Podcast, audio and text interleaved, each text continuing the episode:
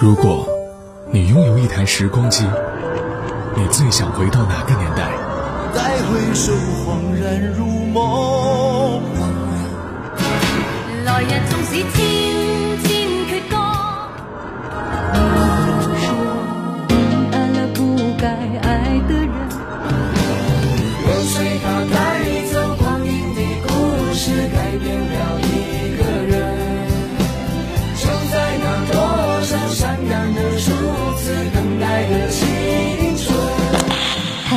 你的限定版时光唱片已送达，请注意查收。每时每刻，在时光唱片，回忆美好。